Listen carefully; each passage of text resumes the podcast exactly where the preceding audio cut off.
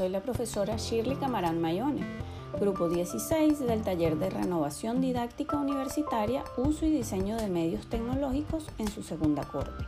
El día de hoy, tal como está previsto en la actividad del módulo 2, debemos entregar un archivo de audio con nuestra posición en función del siguiente planteamiento. Zavala 2019 expone que la base fundamental del éxito de cualquier proceso de innovación se encuentra en la forma en la que cada actor involucrado asume los cambios propuestos. En el caso de la educación universitaria mediada por las TIC ha sido evidente la necesidad de reconstruir la acción docente para ajustarse a las nuevas demandas. En este sentido se plantea la siguiente interrogante. ¿Cuáles son las reconfiguraciones necesarias para la praxis docente para adecuarse a la educación mediada por las TICs?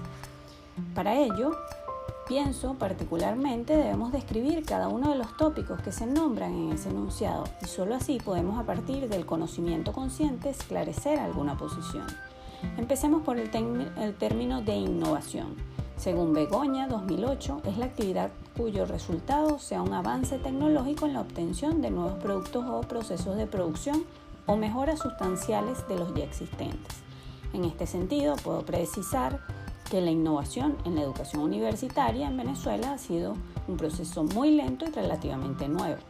En la Universidad Simón Bolívar específicamente tenemos cerca de 11 años trabajando arduamente para implementar lo que hoy día se llama las tecnologías digitales disponibles, que no es más que la implementación de metodologías y herramientas docentes para ejercer la docencia a distancia una tarea que ha sido difícil en cuanto a la aprobación de diversas instituciones externas, pero que hoy día, con los estragos que ha causado la pandemia a nivel mundial, es imperativo evolucionar y seguir adelante, sobre todo cuando se refiere a educación.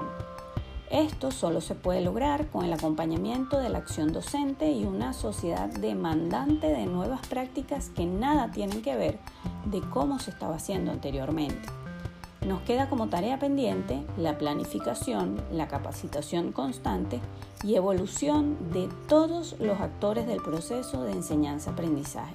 Y que ello sea una premisa o política gubernamental obligatoria en el eje estratégico en el sistema de educación, de manera que la educación y la construcción de nuevos escenarios de enseñanza-aprendizaje siempre deben ser una acción de mejora continua para seguir evolucionando. Esto es todo, muchísimas gracias.